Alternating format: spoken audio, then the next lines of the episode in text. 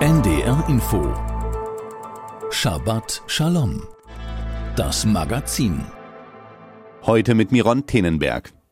Gegen Antisemitismus vorzugehen ist wichtig. Das hören wir oft, besonders seit dem 7. Oktober.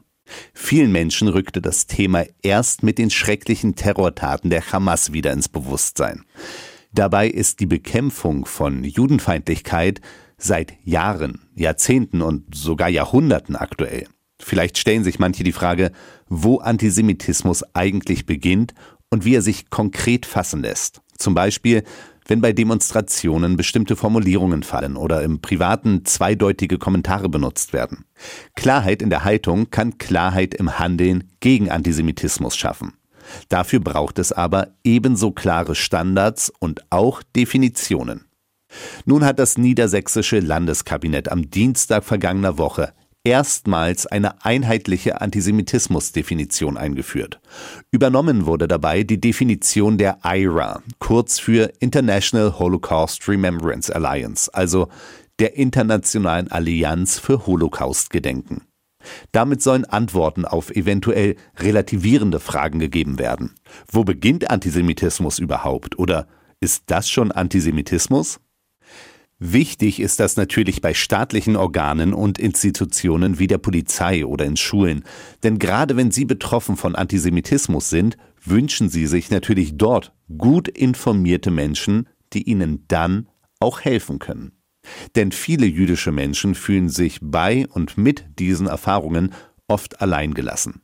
Sprüche wie Hab dich doch nicht so oder So schlimm war das doch gar nicht zeugen vor allem vom mangelnden Kenntnisstand und meiner Meinung nach auch von fehlendem Mitgefühl.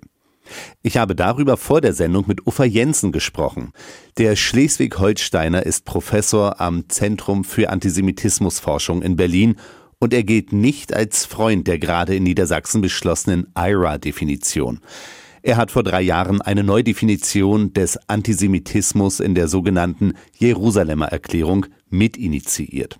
Unterscheiden tun sie sich grob gesagt in der Auffassung zu Israel bezogenem Antisemitismus. Die niedersächsische Staatskanzlei bezeichnet den Beschluss als klares Zeichen gegen Antisemitismus und für den Schutz jüdischen Lebens in Niedersachsen.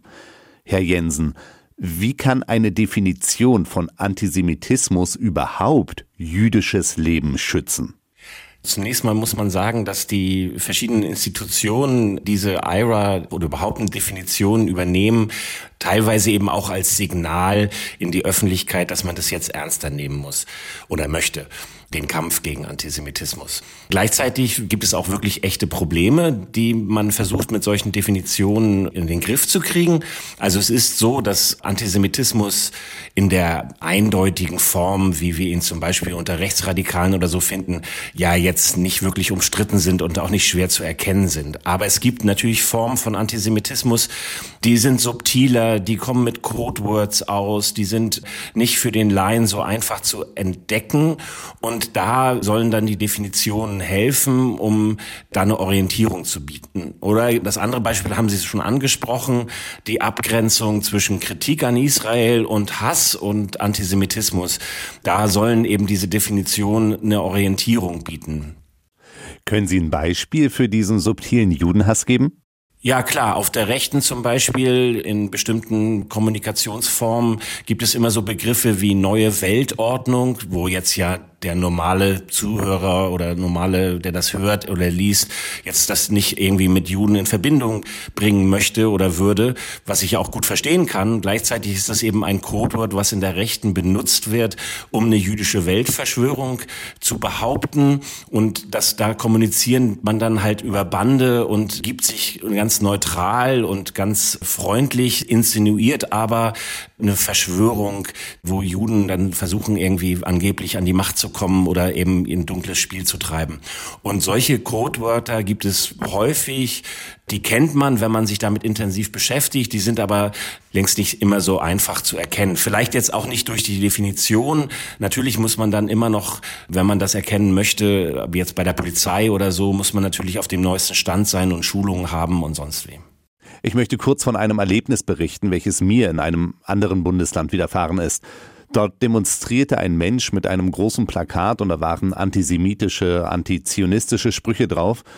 Ich rief die Polizei und daraufhin zuckten die Beamten die Schultern und mussten selbst erst irgendwo anrufen und klären, was es mit diesen Sprüchen auf sich hat. Sie sprachen ja selber gerade davon, dass man sich intensiv damit beschäftigen muss, wenn so eine Definition angenommen wird. Wie kommt dieses Wissen denn eigentlich zu den Menschen in der Polizei oder auch im Bildungssystem? Ja, das ist eine sehr gute Frage und das ist ja natürlich auch kein Automatismus. Also nur weil man eine Definition angenommen hat, versteht man jetzt nicht jede Ausprägung oder jeden Slogan, der da vielleicht gerufen wird auf Demonstrationen.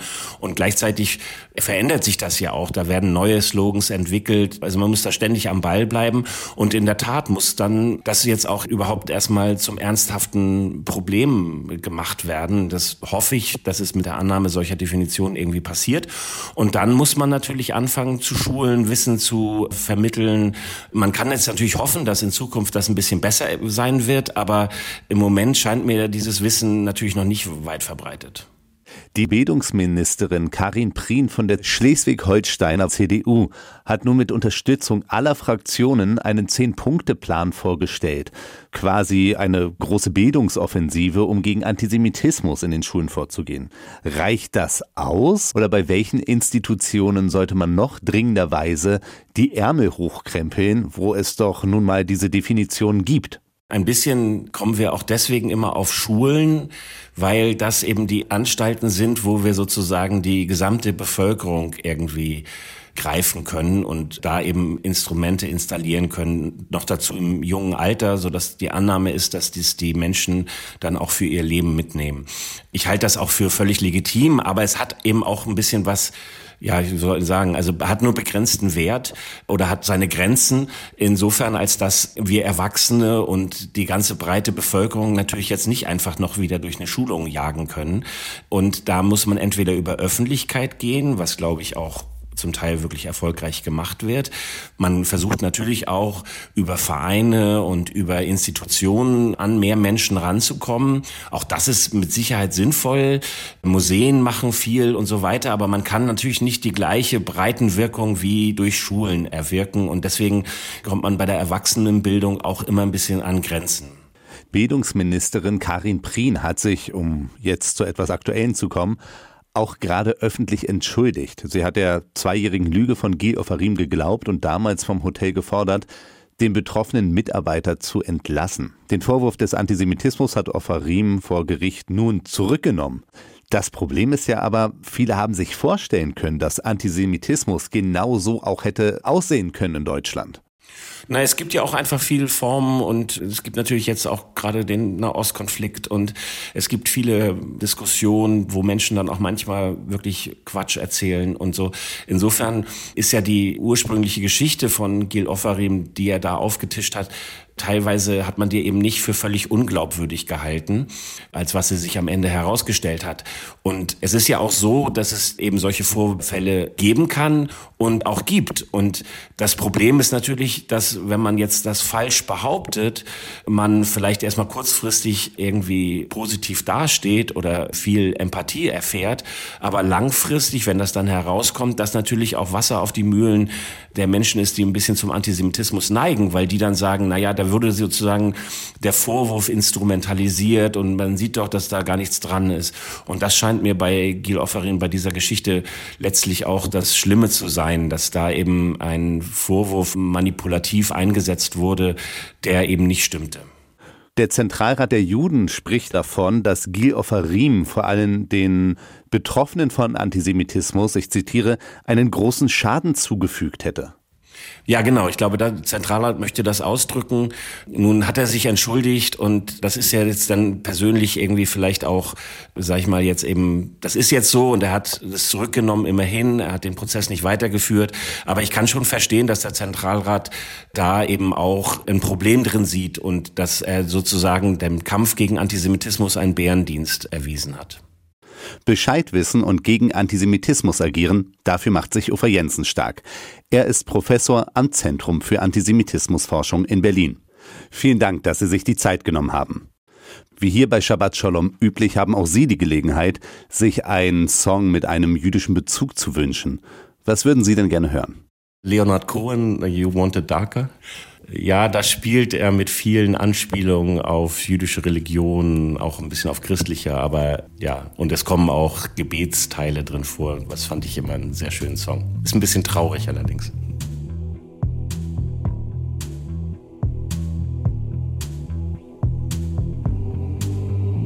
If you are the dealer, I'm out of the game. If you are the healer, means I'm broken and lame.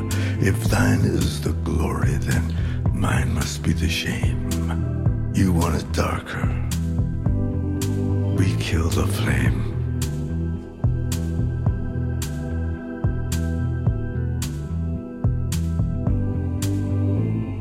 Magnified, sanctified be thy holy name.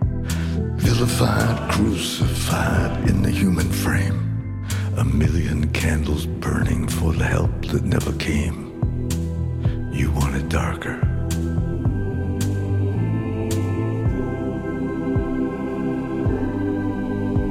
Hineni, Hineni. I'm ready, my lord.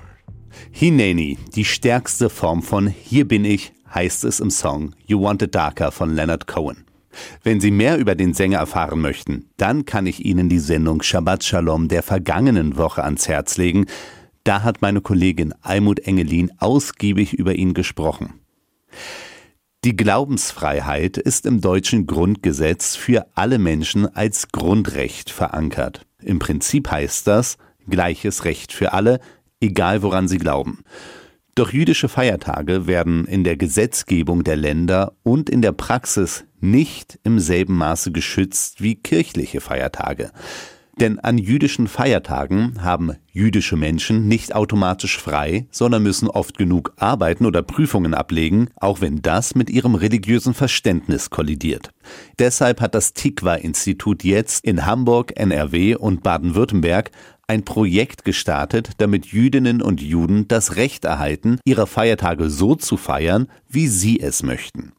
Dafür fand jüngst eine Tagung und öffentliche Veranstaltung in Hamburg statt. Thema war natürlich Religionsfreiheit und die jüdische Feiertagspraxis in der Hansestadt. Daniela Remus berichtet. Ob der wöchentliche Schabbat, hohe Feiertage wie Yom Kippur, Rosh Hashanah oder Pessach. Für praktizierende Jüdinnen und Juden ist das Arbeitsverbot bindend, das ihr Religionsgesetz an diesen Tagen vorschreibt. Und das führt in Deutschland mitunter zu handfesten Problemen und extrem unangenehmen Situationen, erzählt Stanislav Bunimov, Beiratsvorsitzender der jüdischen Gemeinde in Hamburg. Ich musste mir von einem ehemaligen Vorgesetzten viele Sprüche anhören. Der eine, den habe ich relativ oft gehört, Sie müssen sich schon entscheiden, was ist Ihnen wichtiger, Arbeit oder Ihre Religion. Ein anderer Spruch war, und das auch vor Kollegen, Herr Bunimov arbeitet nicht, wenn es dunkel ist. Da ging es darum, in den Wintermonaten, wenn die Sonne am Freitagabend relativ früh untergeht, dass ich tatsächlich 15 Uhr aufhöre zu arbeiten. Das sind Sprüche, die ich tatsächlich miterlebt habe. Das heißt, wir erleben Diskriminierung. Der Schabbat beginnt immer am Freitagabend mit Sonnenuntergang. In Hamburg hängt es von den Arbeitgebern ab, ob sie bereit sind, die erforderlichen Stunden oder Tage freizugeben, zum Beispiel indem man Überstunden abbummelt oder unbezahlten Urlaub nimmt oder vorarbeitet. Die jüdische Gemeinde in Hamburg wünsche sich, dass das Feiertagsgesetz überarbeitet wird, sagt Stanislav Bunimov. Es ist eine Sache, wenn ich mit einem Vorgesetzten diskutieren muss und als Bittsteller auftreten muss und einfach nur hoffen muss, dass er das akzeptiert. Eine andere Sache ist es, wenn es im Gesetz fest verankert ist. Damit die Feiertagsruhe für Jüdinnen und Juden an den betreffenden Tagen gesetzlich als Rechtsanspruch verankert wird, hat das Berliner Tikva-Institut eine Initiative gestartet. Sie trägt den Titel Religionsfreiheit für jüdische Feiertage. In der vergangenen Woche lud das Institut in Hamburg zu einer öffentlichen Abendveranstaltung ein. Volker Beck, Geschäftsführer des Tikva-Instituts, meint, dass alle Betroffenen, auch Arbeitgeber, Lehrerinnen oder Hochschulleitungen, eine gesetzliche Regelung brauchen. Wir brauchen ein Recht, das sich aus der Gesetzgebung ergibt und jeder weiß, wenn ich in das zuständige Gesetz schaue, Schulgesetz, Hochschulgesetz oder Feiertagsgesetz, dann steht drin, was gilt. Und dann weiß ich, dass ich mich danach richten soll und muss. Und das betrifft nicht nur das Arbeitsleben, sondern auch Schulen, Ausbildungsplätze und Universitäten. Denn immer wieder werden Prüfungen oder andere Veranstaltungen mit Anwesenheitspflicht auf den Samstag oder die hohen Feiertage gelegt, wie die Hamburger Studentin Rebecca Vaneva bereits selbst erlebt hat. Ich zum Beispiel hatte Blogseminare in meinem Studium bereits am Samstag und es waren zum Beispiel manchmal vier Termine fürs ganze Semester. Also ich hätte 50 Prozent des Inhalts verpasst und äh, eventuell meine Credit Points gar nicht bekommen, weil ich an einem Samstag eine Präsentation halten musste, die eben Teil der Leistung war. Als Präsidentin des Verbands jüdischer Studierender Nord höre sie von Studierenden, dass sie oftmals bei Zulassungstests oder Prüfungen nicht antreten können, weil diese an Samstagen oder hohen Feiertagen angesetzt sind, ohne dass Ersatztermine angeboten werden. Dadurch verlängere sich bei vielen das Studium um ein oder sogar zwei Semester. Die Bereitschaft von Schul- oder Hochschulleitungen, daran etwas zu ändern, sei eher gering. Rebecca Vaneva hofft deshalb sehr auf eine neue gesetzliche Regelung für die jüdischen Feiertage. Dies sei nicht nur eine lebenspraktische Unterstützung, sondern auch ein deutliches Zeichen, dass Jüdinnen und Juden in Deutschland tatsächlich akzeptiert und respektiert würden. Das ist immer so ein bisschen unterschiedlich, wie streng man das eben lebt. Aber trotzdem wünschen wir uns natürlich alle, dass jüdische Feiertage in der Gesellschaft sichtbar werden und dass wir da Rechte bekommen und dass es auch respektiert wird, wenn man sagt, ich möchte gerne an Yom Kippur in die Synagoge gehen, weil Yom Kippur ist auch so ein Feiertag, der egal welcher Strömung man angehört, der einfach wichtig ist. Das ist der höchste Feiertag. Und deswegen ähm, kann es einfach nicht sein, dass, äh, wenn wir schon zur Gesellschaft gehören, dass unsere Feiertage irgendwie keine Sichtbarkeit bekommen. Daniela Remus über die Initiative des Tikva-Instituts in Kooperation mit weiteren jüdischen Partnern der Hansestadt Hamburg. Und nun der Nachrichtenüberblick. Nach der Einstellung des Verfahrens gegen Gil Ofarim hat die israelitische Religionsgemeinde zu Leipzig beschlossen, den vom Gericht zugewiesenen Geldbetrag, den Ofarim an sie zahlen muss, anzunehmen. Man habe lange diskutiert, da das Verhalten von Gil Ofarim überhaupt nicht koscher gewesen sei und das Geld damit negativ belastet, sagte der Vorsitzende der Gemeinde zu Leipzig, Küf Kaufmann. Man habe sich schließlich dafür entschieden, das Geld anzunehmen und es für die Vertiefung und Verbreitung der interreligiösen Arbeit zu verwenden. Das Verfahren gegen den jüdischen Musiker Gil Ofarim wegen Verleumdung und falscher Verdächtigung war am Dienstag vor dem Landgericht Leipzig nach dessen Geständnis eingestellt worden. Der 41-Jährige muss als Auflage jedoch einen Geldbetrag in Höhe von 10.000 Euro zahlen, je zur Hälfte an die israelitische Religionsgemeinde zu Leipzig und die Gedenk- und Bildungsstätte Haus der Wannsee-Konferenz in Berlin sowie ein Schmerzensgeld in unbekannter Höhe an den Hotelmanager, den er zu Unrecht beschuldigt hatte. Ofarim hatte im Oktober 2021 in einem Video Antisemitismusvorwürfe gegen ein Leipziger Hotelmanagement erhoben und diese zwei Jahre lang aufrechterhalten. Am Dienstag räumte der Musiker ein, gelogen zu haben. Der Zentralrat der Juden kritisierte das Verhalten Ofarims scharf. Dieser habe auch die jüdische Gemeinde belogen und all denen, die tatsächlich von Antisemitismus betroffen seien, großen Schaden zugefügt, erklärte der Zentralrat. Der Verfassungsschutz sieht als Folge des Krieges zwischen Israel und der islamistischen Terrororganisation Hamas neue Verbindungen zwischen verschiedenen antisemitischen Akteuren in Deutschland und warnt vor einer erhöhten Anschlagsgefahr. Antisemitismus und Israelfeindlichkeit seien verbindende Elemente zwischen Islamisten, deutschen, türkischen und arabischen Links- und Rechtsextremisten. Die Gefahr sei real und so hoch wie seit langem nicht mehr, erklärte der Präsident des Bundesamtes für Verfassungsschutz Thomas Haldenwang in Berlin.